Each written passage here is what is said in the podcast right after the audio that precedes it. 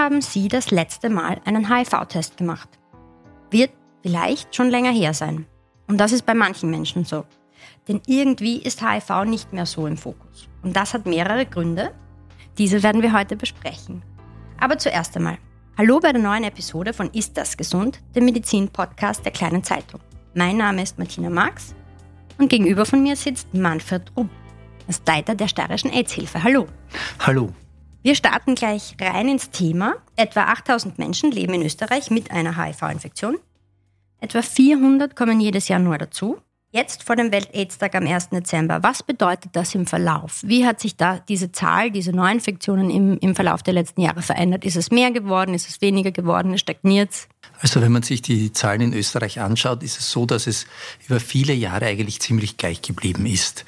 Wir haben im Schnitt eben, wie Sie gesagt haben, zwischen um die 400 Neuinfektionen pro Jahr. Man könnte sagen, so ein bis zwei Diagnosen pro Tag gibt es, äh, HIV-Diagnosen gibt es pro Tag in Österreich. In der Steiermark haben wir circa ein Zehntel davon, also eine Diagnose pro Woche zwischen 30 und 50. Die Zahl ist in den Corona-Jahren zurückgegangen. Wir hatten auch ein Drittel weniger HIV-Tests in dieser Zeit. Und da ist die Zahl natürlich auch der Diagnosen zurückgegangen.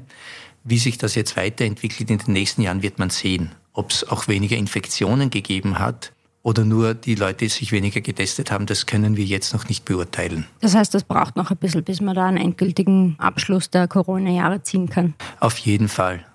Auf jeden Fall. Und äh, wichtig ist ja auch zu, zu sehen, oder was wir bei diesen Zahlen sehen, ist ja, dass viele Jahre oft vergehen zwischen einer Infektion und der Diagnose. Dass Menschen sich mit HIV infizieren, es nicht merken, es nicht wissen und viele Jahre oder einige Jahre, ohne es zu wissen, mit HIV leben und erst nach einer gewissen Zeit vielleicht bei einem Routinetest oder bei einer neuen Partnerschaft sagen, ja, jetzt ist es vielleicht sinnvoll, einen HIV-Test zu machen und erst dann merken, dass sie schon seit Jahren infiziert sind. Dann kommen wir, bevor wir weiter ins Detail gehen, zu ein paar Basics. HIV steht für humanes Immundefizienzvirus. Dieses kann AIDS auslösen, die Erkrankung. Wie komme ich auf diese Erkrankung, beziehungsweise welche Symptome könnten sich zeigen da am Anfang? Mhm.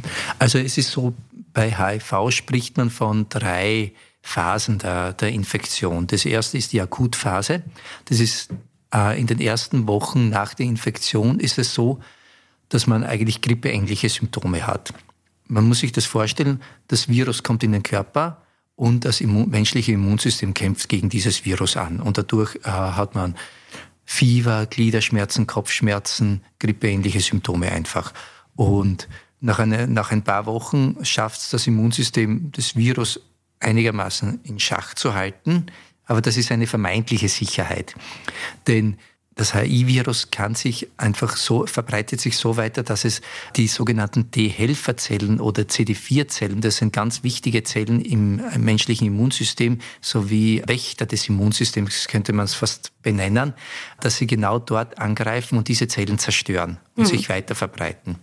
Und eine Zeit lang schafft es eben der Körper, diese Balance zu halten zwischen den CD4-Zellen und der Viruslast. Und das nennt man die Phase, wo kaum etwas passiert. Das kann über mehrere Jahre sein und da fühlen sich, fühlt sich der Mensch, der HIV-positiv ist, eigentlich fit und gesund. Und erst dann, später kommt dann die Phase, wo dann das Krankheitsbild AIDS auftritt, wo irgendwann der Körper dann sagt, das Immunsystem es nicht mehr schafft, gegen das Virus anzukämpfen.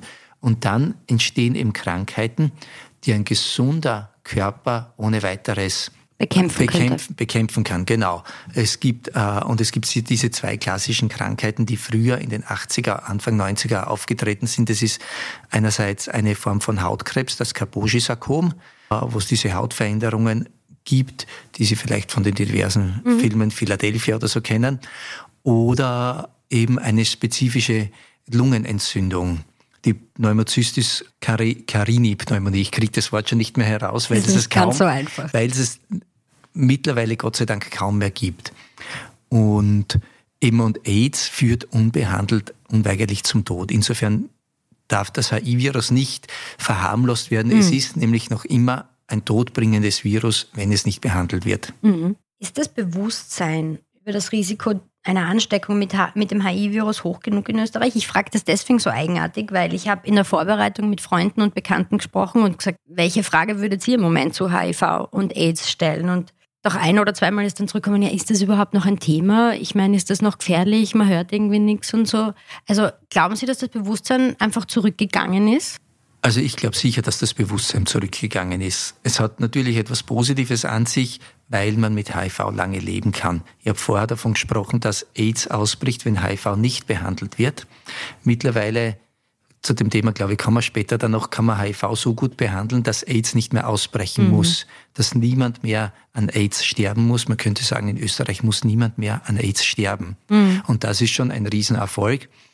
Und dadurch ist natürlich das Bewusstsein zurückgegangen oder die, die Sorge, sich mit HIV anzustecken. Wobei im Gegensatz dazu natürlich auch viele Menschen sehen oder immer mehr Menschen ein Bewusstsein entwickeln für ihre sexuelle Gesundheit. Und zwar, es gibt sexuell übertragbare Infektionen neben HIV, die gut behandelbar sind, die auch teilweise heilbar sind. Und diese Infektionen können teil auch zu einem Gutteil symptomlos verlaufen.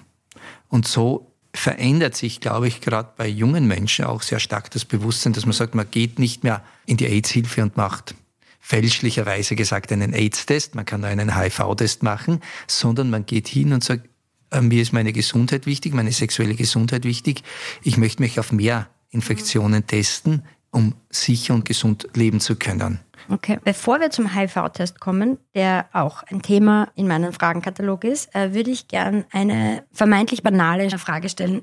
Wie kann ich mich denn schützen vor HIV, beziehungsweise wo findet denn die Übertragung statt und wo findet sie nicht statt? Also diese Frage ist nicht banal und es ist ganz wichtig, diese Frage regelmäßig zu stellen und wir erinnern auch immer wieder daran. HIV wird nur von Mensch zu Mensch übertragen. Im Namen des Virus steckt es schon drin, humanes Immunschwächevirus. Das heißt, es muss eine Körperflüssigkeit von einem HIV-positiven Menschen in einen HIV-negativen Menschen gelangen, dann kann es zu einer Übertragung kommen. Und es ist nicht jede Flüssigkeit geeignet. Es ist Blut, Samenflüssigkeit, Scheidensekret, Regelblut, Muttermilch. Das sind die klassischen Übertragungswege für HIV. Und Blut in einen anderen Körper zu bekommen, ist schon etwas schwieriger. Da reicht nicht ein kleiner Kratzer oder etwas, sondern das muss schon wirklich das Blut in den Körper kommen. Das sind diese Fälle mit Bluttransfusion, das genau, man immer die so gut wie gehört hat, die es jetzt nicht mehr gibt. Die es jetzt nicht mehr gibt, die ausgeschlossen werden können. Und, und der Hauptübertragungsweg ist einfach äh, sexuelle Übertragung durch äh, Samenflüssigkeit oder auch durch, durch Scheidenflüssigkeit. Das ist der Hauptübertragungsweg für HIV. Das muss man sozusagen das einerseits und dadurch ergibt sich dann eigentlich auch schon der Schutz. Wie schütze ich mich vor HIV, indem ich versuche, dass keine Körperflüssigkeit hin und her wandert. Ganz banal gesagt. Am einfachsten natürlich mit dem Kondom. Wir nennen das Femidom auch immer mit dazu in der AIDS-Hilfe, weil wir sagen, das ist banal gesagt das Kondom für die Frau, mhm. weil das auch für Frauen die Möglichkeit ist, selber äh, eine Barrieremethode anzuwenden. Und es wird immer sozusagen das beste, die beste Schutzmöglichkeit bleiben, das Kondom oder das Femidom. Das heißt aber, wenn ich es jetzt umdrehe, im ganz normalen Alltag, wenn ich in der Straßenbahn stehe, so wie wir es vom Coronavirus kennen, kann ich mich quasi über ein Aerosol nicht anstecken. Genau, genau. HIV kann über Aerosole, Tröpfcheninfektionen, über Schweiß, Speichel, beim Küssen nicht übertragen werden. Wir haben vielleicht einen kleinen Nebensatz dazu. Wir haben vor ein paar Jahren ich glaube, es ist mittlerweile schon fünf Jahre her, also vor Corona noch einmal eine Umfrage zum Welt-AIDS-Tag gemacht, wo wir mehrere hundert Menschen in der Stadt befragt haben.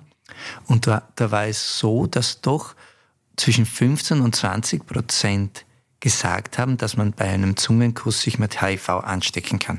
Also insofern ist die Frage nicht banal und ganz wichtig. Mhm. Beim Küssen kann man sich mit HIV nicht anstecken.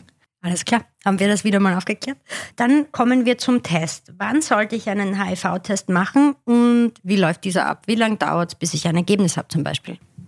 Also wir sagen, es ist sinnvoll, dass jeder Mensch seinen HIV-Status kennt. Grundsatz ist immer der, wenn ich weiß, ob, dass ich HIV-negativ bin, äh, ist es gut für mich. Wenn ich weiß, dass ich HIV-positiv bin, ist es auch gut für mich, weil dann kann ich etwas dagegen tun, kann ich eine Therapieeinnahme einnehmen, die für ein langes Leben sorgt. Aber ich glaube, dazu kommen wir noch später. Also grundsätzlich sollte jeder Mensch Bescheid wissen, ob er oder sie HIV-positiv oder HIV-negativ ist.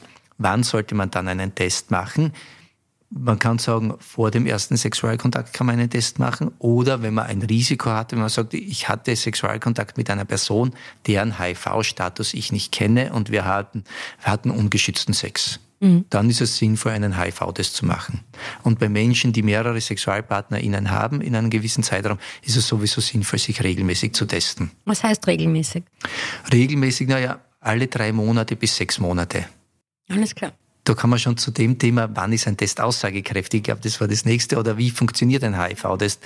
Vielleicht als erstes, wie funktioniert ein HIV-Test? Der HIV-Test ist so, ist, es ist ein Bluttest. HIV kann man nur im Blut nachweisen. Das heißt, es wird Blut abgenommen und im Blut wird geschaut, ob HIV-spezifische Antikörper da sind. Und wenn die da sind, gibt es einen Bestätigungstest zur Sicherheit, ob man wirklich, ob das wirklich die richtigen Antikörper sind, die auf HIV spezifisch sind.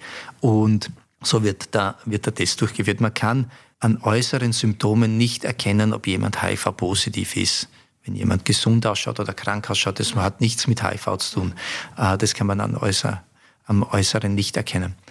Und grundsätzlich dauert es im Schnitt bei uns in der AIDS-Hilfe circa eine Woche, bis man das Ergebnis hat, weil es so lange dauert, bis das Blut im Labor ist, ausgewertet ist und das Ergebnis uns zugeschickt wurde. Also es könnte auch innerhalb von einem Tag sein, aber bis, das, bis da der normale Postweg ins Labor und so weiter erledigt ist, dauert es eine Woche.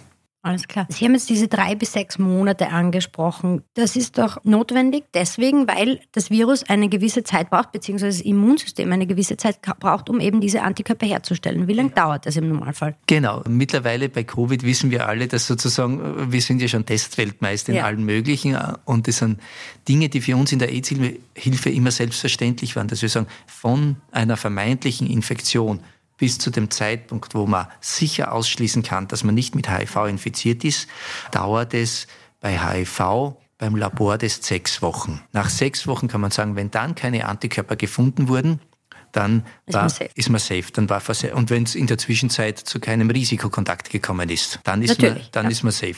Und je näher sozusagen, oder je kürzer der Abstand vom Risiko zum Test ist, umso unsicherer wird es.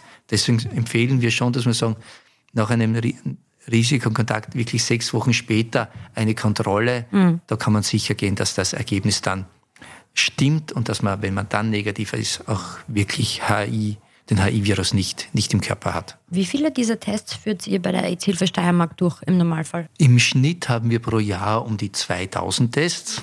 Das ergibt pro Woche, ich habe es ja. nicht ausgerechnet, etwas weniger. Also okay. Kopfrechnen ist, nicht, ist in unserem Podcast nicht notwendig. Na okay, also 2000 pro Jahr ungefähr. Mhm. Wo kann ich mich denn sonst noch testen lassen? Also grundsätzlich kann man zu jedem Hausarzt, zu jeder Hausärztin gehen.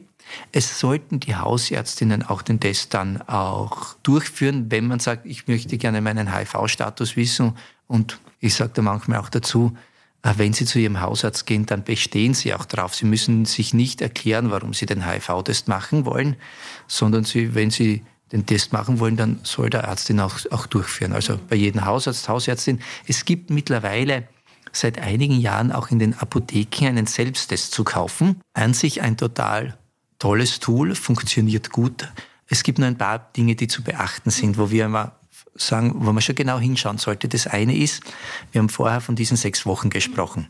Beim Selbsttest, das ist ein anderer Test als der Labortest, der braucht zwölf Wochen. Das heißt, da, doppelt so lang. Doppelt so lang. Das heißt, drei Monate nach einem vermeintlichen Risiko, wenn man dann den Selbsttest durchführt und er zeigt keine HIV-Infektion an, dann kann man davon ausgehen, dass man nicht HIV-positiv ist. Was das Zweite ist, was beim Selbsttest ist auch, er kann überreagieren. Das heißt, er ist so fein eingestellt, dass er sagt, besser, ich finde zu viel als zu wenig. Das heißt, es kann sein, dass er anzeigt, hoppla, da ist etwas. Und dann heißt das noch nicht, dass man HIV-positiv ist. Das heißt, dann muss man das mit dem, im Labor bestätigen. Dann muss man bestätigen, ob das wirklich HIV-Antikörper sind. Genau, ob das wirklich HIV-Antikörper sind oder ob der Test einfach überreagiert hat. Und das Dritte ist halt auch, was wir schon auch sehen, oder worauf wir hinweisen, ist, den Selbsttest lese ich selbst ab, subjektiv. Und alles, was ich selbst subjektiv ablese, ist, hat halt natürlich eine gewisse Interpretation dabei. Dann kann es sein, wer sagen, na, ich glaube, da war schon ein kleiner roter Strich, ein anderer wird da nie einen roten Strich sein. Also das muss man, man muss sich dessen bewusst sein, dass die Erwartung die Erwartungshaltung, mit der ich zum, diesen Test durchführe, wahrscheinlich auch mich beeinflusst, wie ich ihn ablese. Wir empfehlen dazu, dass man sagt, wenn jemand sagt, ich möchte mich selbst testen lassen, ich möchte nirgends hingehen, gibt es die Möglichkeit, vorher in, in die AIDS-Hilfe anzurufen und sagen, was soll ich denn beachten, wenn ich diesen Selbsttest durchführe? Und dann können wir ein paar Tipps geben, auf was genau hinzu, hinzuschauen ist, da vielleicht auch zu einem Zeitpunkt durchzuführen, wenn man weiß, wenn ich jetzt den Test durchführe und er zeigt etwas an, dass ich dann gleich, bevor ich jetzt in Panik gerate oder was sage, okay, ich rufe, ich mache den Test dann, wenn in der AIDS-Hilfe geöffnet ist. Weil dann kann ich gleich dorthin anrufen und sagen, ich habe den Test durchgeführt, der hat das angezeigt, was soll ich denn mhm. tun jetzt? ich glaube, wenn man bei euch anruft, das ist anonym. Ich glaube, das ist für genau. manch einen vielleicht ein wichtiges Wissensdetail. Ja, das ist sehr gut, dass Sie das sagen. Wir vergessen das mittlerweile schon, weil es für uns so selbstverständlich ist. Bei uns ist so, wenn jemand bei uns anruft oder wenn jemand zum Test kommt, wir wissen nicht, wer die Person ist. Man muss keine E-Card herzeigen, man muss keinen Ausweis herzeigen.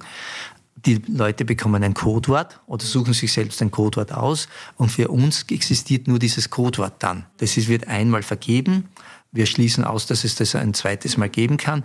Und dieses Codewort, das ist sozusagen dann der Name der Person, die den Test bei uns durchführt, steht auch, auch auf dem Befund so oben. Also es ist wirklich absolut anonym bei uns. Gut, gesetzt den Fall, ich bin HIV-positiv. Was bedeutet das für mich? Wie geht es weiter? Und wo, wo bekomme ich Hilfe, Informationen und Unterstützung? Mhm, mhm. Also grundsätzlich ist es so, wenn man die Diagnose HIV-positiv erhält, sagen wir als erstes, es ist kein Grund zur Panik. Wirklich kein Grund zur Panik. Ich muss nicht innerhalb von zehn Minuten 10.000 Schritte erledigen, sondern es besteht die Möglichkeit bei uns in der AIDS-Hilfe als sozialerweiterische Unterstützung in Anspruch zu nehmen. Die besteht in erster Linie darin, dass man erste wichtige Fragen abklären kann. Dass man einfach besprechen kann, was sind die nächsten Schritte. Und einer der ersten Schritte ist dann einfach, dass man ein Behandlungszentrum aufsucht. Es gibt in der Steiermark im LKH Graz II, früher das LKH West, dort eine infektiologische Spezialambulanz. Das ist die Ambulanz, wo die meisten Menschen mit HIV medizinisch behandelt werden. Eine sehr gute Ambulanz, die sich sehr gut darum kümmern. Und wir, wenn jemand bei uns die Diagnose HIV-positiv erhält oder bei uns anruft und sagt, ich habe die Diagnose HIV-positiv erhalten, ob es beim Hausarzt ist oder durch Selbsttest, der dann bestätigt werden muss, bekommen wir innerhalb von einer Woche meistens dort einen Termin. Und dann ist der erste Schritt einmal so, dass noch einmal Blut abgenommen wird. Dann wird geschaut, welcher Virussubtyp es ist, wie hoch die Virenlast ist, ob es Resistenzen gibt und welche Therapie die ideale ist. Und möglichst rasch wird dann mit der Therapie begonnen. Und Therapie bedeutet dann, dass man Medikamente einnimmt, die an verschiedenen Stellen des Virus versuchen daran zu hindern, dass es in diese CD4-Zellen eindringt. Und die Therapie wirkt so gut, dass innerhalb von einer kurzen Zeit von Wochen bis Monaten die Virenlast so niedrig ist, dass einerseits die CD4-Zellenzahl sich gut erholen kann wieder, dass das Immunsystem wieder gestärkt ist, dass man eigentlich im Großen und Ganzen sich gesund und fit fühlt und eigentlich alles machen kann. Und das Zweite ist auch was ganz wichtig ist, die Virenlast wird so, so tief gesenkt, dass man davon spricht, dass sie nicht mehr nachweisbar ist, unter einer Nachweisgrenze. Die Viren sind schon noch nachweisbar, weil die Tests immer genauer werden, aber es gibt so eine Zahl oder eine, so einen Marker, das sind 50 Viren pro Milliliter Blut. Wenn die Virenlast unter dieser 50er Zahl ist, dann kann man sagen, dass, dann ist die Therapie einerseits erfolgreich und andererseits weiß man mittlerweile, dass dann auch HIV nicht mehr übertragbar ist und auch nicht mehr über Sexualkontakte übertragbar ist. Das ist, was wir gerade vorher kurz besprochen haben, uh, undetectable equals untransmittable. Also genau. wenn man es nicht entdecken kann, kann man es auch nicht übertragen. Genau, ganz einfach zusammengefasst. Sie haben das super gesagt und das ist etwas, was uns ganz wichtig ist, auch zu vermitteln oder zu sagen, weil das zeigt einerseits natürlich den, den Riesenerfolg der Medizin, der Wissenschaft, dass man der HI so gut behandeln kann, das HI-Virus so gut behandeln kann, dass es keinen Schaden mehr anrichtet. Und zweitens auch, dass Menschen, die HIV-positiv sind, ungeschützten Sex haben können. Was dann noch dazu kommt, Menschen, die HIV-positiv sind, können eine Familie gründen, können Vater, können Mutter werden. Eine HIV-positive Mutter kann ein HIV-negatives Kind zur Welt bringen. Eine HIV-positive Mutter kann grundsätzlich auch ihr HIV-negatives Kind stillen die Wahrscheinlichkeit, HIV durch die Muttermilch zu übertragen, auf das Kind durch Stillen zu übertragen, sinkt von circa 20 Prozent auf unter 1 Prozent. Und das ist schon ein Riesenerfolg der Therapie. Wenn diese Medikamente allerdings regelmäßig eingenommen werden, jetzt sagen wir Medikament, worum handelt es sich da? Ist das eine Infusion? Ist das eine Tablette? Also derzeit ist es im Idealfall eine Tablette. Früher waren das bis zu 30 Tabletten täglich. Ich bin kein Arzt, ich kann es nicht genau aufzählen, welche Wirkstoffe da alles drinnen waren, aber mittlerweile ist es wirklich so, dass es eine Therapie ist, die aus drei Wirkstoffen besteht. Grundsätzlich spricht man von einer Dreifachtherapie oder Kombinationstherapie, wo eben die drei Wirkstoffe zusammen kombiniert werden. Oder man spricht auch von einer, antiretroviralen Therapie. Retroviral, deshalb, weil das HIV-Virus ein Retrovirus ist oder oft im Fachjargon spricht man nur mehr von ART. Genau. Die Art ART, das ist die Therapie, die man einnimmt. Und da ist es im Idealfall, dass, man, dass es eine Tablette täglich ist. Das ist derzeit, äh, und das ist natürlich ein Riesenerfolg und auch im Alltag relativ gut umsetzbar, weil man muss schon dabei bedenken, das ist eine Therapie, die man ein Leben lang einnimmt. HIV ist noch nicht heilbar.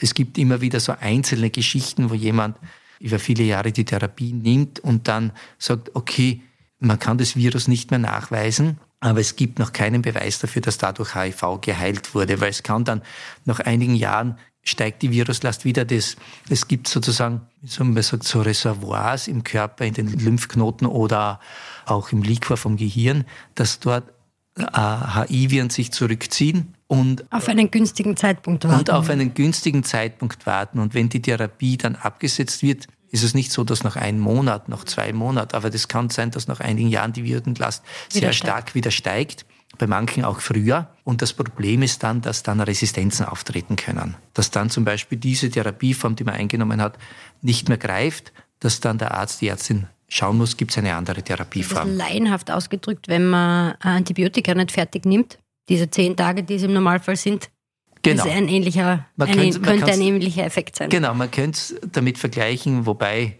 natürlich Antibiotika gegen Bakterien ja. wirken und nicht gegen Viren. Ja, es geht um den Aber um der den Vergleich ist durchaus, ist, ja. durchaus, ist durchaus zulässig, denke ich mir. Und was man schon auch bedenken muss, es ist eine Therapie, die ein Leben lang dauert. Wir diskutieren manchmal darüber, dass man sagt, ja, HIV ist ja kein Thema mehr. Nimmt man halt eine Tablette täglich. Ja, und was soll's? Man ist nicht mehr, man ist nicht mehr nachweisbar, man, man kann Sex haben, man kann Kinder bekommen. Man kann ein mehr oder weniger gesundes Leben führen. Mehr oder weniger gesundes Leben führen, mehr oder weniger nebenwirkungsfreies Leben führen. Man kann arbeiten bis zur Pension, man kann Sport betreiben, man kann Leistungssport betreiben. Es gibt keine Einschränkungen. Nichtsdestotrotz ist es eine sehr starke Therapie, sehr ist ja schon eine sehr heftige Therapie, die man seinem Körper da zumuten muss und die mittlerweile einfach sehr gut erprobt ist. Und was wir auch merken ist, es ist nicht immer, und man wird, oder wie soll ich sagen, man wird eigentlich täglich daran erinnert, durch die Tablette, die ich täglich, oder die die Patientin täglich nehmen muss, sagen, die, diese Tablette erinnert dich daran, du hast ein Virus in deinem Körper und wenn du nichts dagegen tust, bringe, bringt dieses Virus dich um. Eine psychische Belastung. Und das ist nicht ist nicht ohne, finde ich. Das ist schon eine psychische Belastung, die man nicht kleinreden darf. Mhm, weil wir das Leben angesprochen haben, wie normal, wenn man das Wort verwenden möchte, aber wie normal leben Betroffene im Jahr 2022 mit HIV und AIDS, weil, wie gesagt, wir haben es gerade besprochen, es ist eine mehr oder weniger chronische Erkrankung geworden, nicht mehr notwendigerweise eine tödliche. Also grundsätzlich so normal wie wir alle leben oder anormal, wie wir alle leben. Ich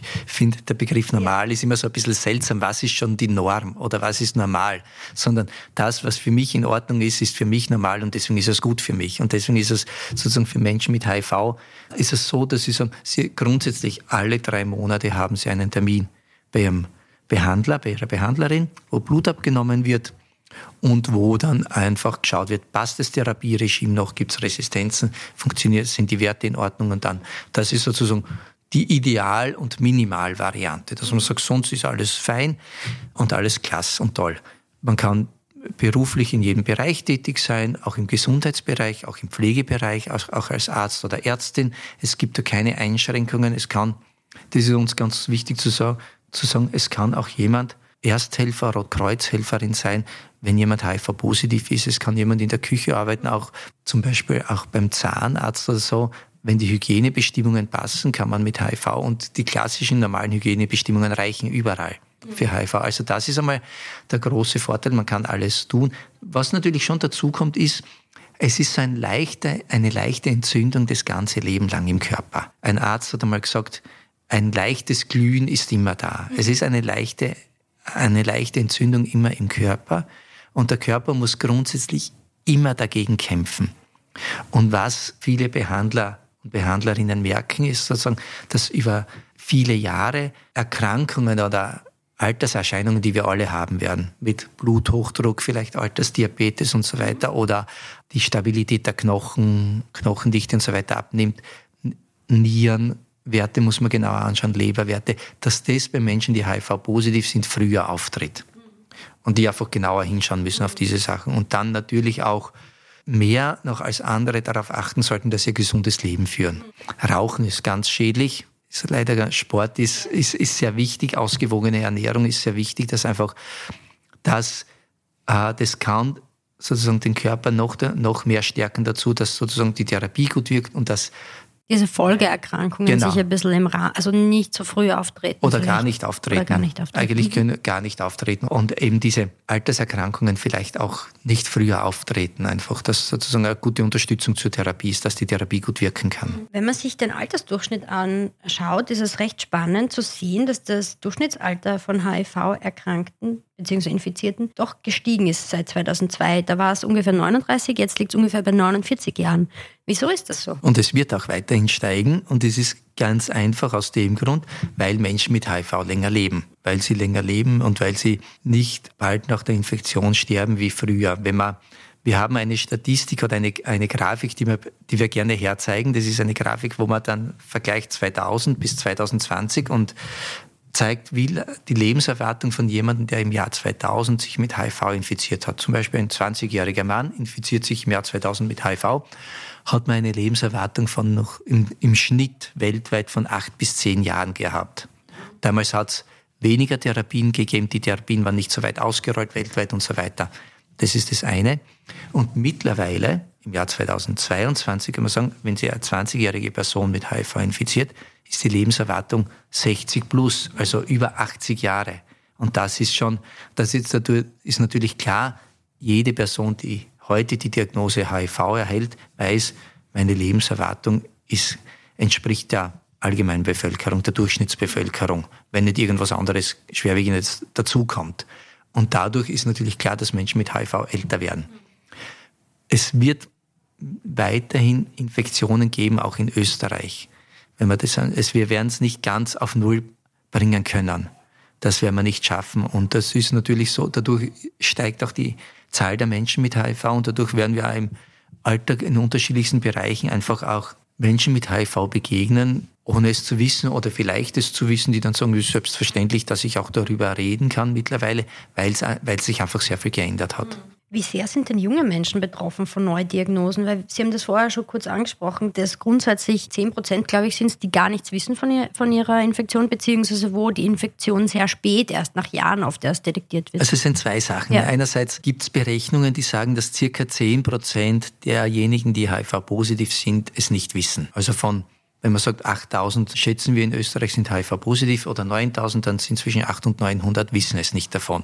Und das ist natürlich ganz, ganz blöd, weil die können es weitergeben, ohne es zu wissen und äh, haben nicht die Möglichkeit der Therapie zu nehmen. Und dann gibt es die zweite Zahl, das sind die sogenannten Late Presenter. Late für spät, also diejenigen, die sehr spät vorstellig werden in einer HIV-Ambulanz. Deswegen Late Presenter, das heißt, die Jahre nach der Infektion die Diagnose erhalten. Und das sind oft drei, vier, fünf Jahre. Wie erkennt man Late Presenter wie erkennt ein Mediziner einen Late Presenter, ist, wenn die diese CD4-Zellzahl, dieser, dieser Marker für das Immunsystem, schon äh, unter dem Durchschnitt ist. Also unter, unter 400, unter 350. Ein gesunder Mensch hat über 500 an CD4-Zellen. Das ist nur so ein grober Richtwert. Und an diesem Marker erkennt man, du musst die Infektion schon einige Jahre zurückliegen. Und jetzt dazu, wie viel Prozent an Late Presenter haben wir in Österreich?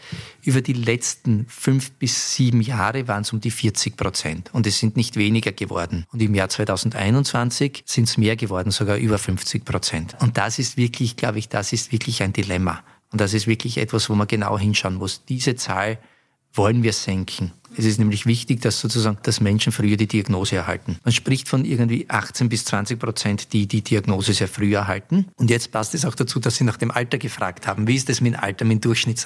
Mit dem Alter, wann erhalten die Menschen die Diagnose HIV-positiv? Also unter 20-Jährige sind eher selten. So überblicksmäßig könnte man sagen, so zwischen 20 und 30-Jährige erhalten die Diagnose eher früh. Das sind dann oft Menschen, die sich ihres Risikos bewusst sind oder die regelmäßig testen gehen. Die sagen, mir ist es wichtig in meiner Gesundheitsvorsorge auch mich auf, auf HIV und oder andere sexuell übertragbare Infektionen zu testen. Und durch dieses regelmäßige Testen wird dann eine Infektion, wenn sie da ist, natürlich sehr rasch gefunden. Späten Diagnosen, die sind meistens Menschen 50 plus, 45, 50 plus oder noch älter. Menschen, die sagen, HIV betrifft nur die Jugend. Ich formuliere es ein bisschen plakativ. Also die, das ist ganz wichtig für die Jugend. Sage ich, nein, die Jugend ist sehr verantwortungsvoll. Das ist sozusagen ab 40, 50 plus, glaube ich, lässt diese Verantwortung einfach nach. Man kümmert sich nicht mehr drum und denkt, ja, das betrifft die anderen. Und das sind eher heterosexuelle Menschen, die glauben, mich betrifft das eh nicht. Und es kann sein,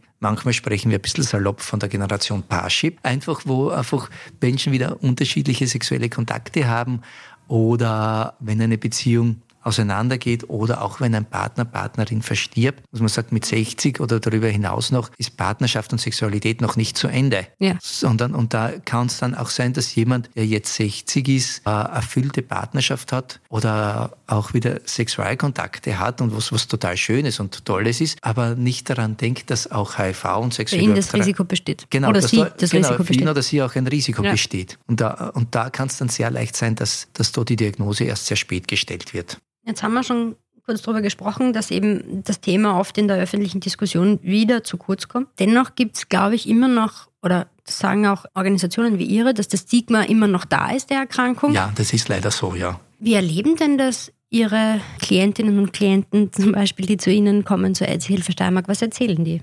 Ja, ich habe erst letzte Woche mit einer unserer Sozialarbeiterinnen darüber gesprochen, ja, über Diskriminierungserfahrungen und Stigma-Erfahrungen. Und sie hat gesagt, es gibt Beispiele, ein, zwei positive Beispiele, wo jemand sagt, ich lebe jetzt seit vielen Jahren mit HIV. Ich habe es auch einigen Menschen erzählt, es wissen auch Leute bei mir in der Arbeit davon oder im Umkreis und ich habe noch keine schlechten Erfahrungen gemacht. Sagen wir, ja großartig, das gibt's. Also ich möchte einmal das Positive hervorheben, sagen, es gibt Menschen, die HIV-positiv sind und in ihrem Umfeld noch keine schlechten Erfahrungen gemacht haben. Leider ist es der kleine Teil. Der größere Teil macht einfach schlechte Erfahrungen. Und diese schlechten Erfahrungen sind teilweise aus Angst, teilweise aus unbegründeter Angst oder aus Unwissenheit. Die Erfahrungen, die wir, die sie machen, sind großteils im Gesundheitsbereich. Das ist jetzt nicht, weil Menschen im Gesundheitsbereich bewusst mehr diskriminieren. Ich glaube, das ist einfach, weil dort ist es eher so, dass man über die Infektion spricht. Ich hatte jetzt vor Jahren einmal mit einer Medizinstudentin ein Gespräch, die gesagt hat, Sie ist als Studentin dabei gewesen oder eben in einem Praktikum Blut abnehmen müssen von äh, unterschiedlichen Personen und dann sagt sie jemand, und diese Person ist HIV-positiv und da hat sie selber gemerkt, wie sie einen Schritt zurück gemacht hat und gesagt hat, der Person möchte ich das Blut nicht abnehmen. Und das war für sie, und ich bin froh, dass sie das so erzählt hat, weil sie dann gemerkt hat, hoppla, was passiert mit mir eigentlich? Wie gehe ich mit der Person um, mit dem Menschen um, der ich bin Medizinstudentin, ich soll es eigentlich wissen. Und das war sehr toll, dass sie das erzählt hat und gesagt hat, eigentlich habe ich da diskriminiert, ohne es zu wollen. Und hat sich dann bemüht, sich sehr mit dem Thema auseinanderzusetzen. Und sie hat dann auch angefangen, Fortbildungen für Medizinstudierende mit der AIDS-Hilfe zu organisieren, gerade aus dem Anlass heraus, dass ich gemerkt habe, hopple, ich gehe da eigentlich falsch damit um. Und das ist eben das, was Menschen mit HIV mitunter erzählen oder berichten, dass sie sagen, dass jemand sagt, ich komme beim Arzt immer als Letzter dran. Immer als Letzter, weil die sagen, na, damit niemand mit der Person im Wartezimmer sitzen muss, ich muss dann, oder der Arzt sagt, oder die Ärztin sagt, ich muss dann besonders desinfizieren. Das ist ein völliger Blödsinn. Die Sie haben es gerade vorher gesagt, die normalen Hygieneregeln sind die normale Hygiene, Die normalen Hygieneregeln reichen vollkommen aus. Und das ist natürlich schon eine Belastung, wenn man sagt, okay, als Mensch mit HIV muss ich den Termin nehmen, den man mir vorschlägt. Das ist der letzte irgendwann und ich, und nicht, und ich kann es mir nicht sonst ja, manche andere einteilen. Oder Erfahrungen, die gar nicht, leider gar nicht so lang her sind, dass jemand einen Kuraufenthalt hatte, der HIV-positiv ist und dann Masseur oder Masseurin gesagt hat, na, ich massiere Sie nicht weiter, Sie sind HIV-positiv. Und, und die Massage oder die Therapie abgebrochen hat, während der Therapie. Und das muss man sich vorstellen, dass sozusagen, weil ist sozusagen schon ein bisschen ungeschützt ausgeliefert und liegt dann auf dem Massagestuhl oder auf dem, oder auf dem, auf dem Massagebrett und dann sagt der Masseur so, ich gehe jetzt, ich massiere Sie nicht weiter, Sie sind nachher positiv. Ah, oder dass jemand nicht ins Schwimmbad durfte. Also das sind einfach völlig abstruse Dinge, die passieren, die leider noch immer passieren. Sie haben es gerade vorher angesprochen, Unwissen ist ein großer Faktor. Wahrscheinlich ist Bildung und darüber zu sprechen das einzige Mittel, oder? Dieses Stigma abzubauen. Also wichtig ist es, darüber zu sprechen. Bildung ist ganz, ganz wichtig und natürlich auch positive Erfahrungen hervorzuheben, dass man sagt, dass, oder dass es diesen Kontakt gibt, dass er sagt, na, Sie können mich ruhig angreifen. Wenn jemand sagt, ich, wenn, wenn jemanden, und je alltäglicher das wird, umso selbstverständlicher wird es auch. Und vor vielen Jahren, also wir haben in den AIDS-Hilfen haben wir also eine, sammeln wir einfach diese Erfahrungen und jährlich zum Zero Discrimination Day am 1. März berichten wir dann drüber. Und wir haben uns vor zwei Jahren eben dazu entschieden, nicht nur negative Beispiele hervorzuheben, sondern auch andere positive Beispiele zu zeigen, dass man sagt, und ich glaube, das ist ein guter Ansatz, nicht mehr zu sagen, was falsch läuft oder mit dem Finger auf jemanden hinzuzeigen, weil dann ist die Person, die diskriminiert, automatisch fühlt sie sich unter einem Rechtfertigungsdruck und sagt, na, ich diskriminiere ja gar nicht und das will man ja auch nicht, dass man da in eine Rechtfertigung kommt und da ist, dann ist ja kaum mehr Kommunikation möglich, sondern dass man den anderen Weg gehen, dass wir sagen, wir zeigen Beispiele auf, die positiv sind. Mittlerweile haben wir seit zwei Jahren in Österreich eine Initiative, die nennt sich Positiv Arbeiten, wo verschiedenste Firmen, DienstgeberInnen unterschiedlicher Größe. Wir haben einerseits Ministerien, dann Wirtschaftsunternehmen, bunt gemischt, die eine Deklaration unterzeichnet haben und sagen, jeder Mensch ist bei uns willkommen. Menschen mit HIV sind genauso wertvolle MitarbeiterInnen wie alle anderen auch. Wir wissen, dass die nicht öfter im Krankenstand sind. Wir wissen, dass die genauso belastbar und leistungsfähig sind. Die HIV-Infektion hat keinen Einfluss auf Talent, Fähigkeiten, Kompetenzen und Deshalb ist es uns wichtig, dass wir diese Deklaration unterzeichnen und das sichtbar machen nach außen hin, nach innen und nach außen hin. Sie sagen, diese Unternehmen sagen dann nach innen hin, sagen wir, die Mindestanforderung ist, dass jeder Mitarbeiter, jede Mitarbeiterin im Unternehmen weiß, dass der, der Firmenchef diese Deklaration unterzeichnet und sagt, wenn jemand sich schlecht behandelt fühlt, kommt zu mir, oder wir schauen, dass wir was dagegen tun können. Man schafft Anlaufstellen. Man schafft Anlaufstellen. Und das ist dann schon für Menschen, die HIV-positiv sind im Unternehmen, die einfach dann sagen können, ich kann es sagen, ich muss es nicht sagen.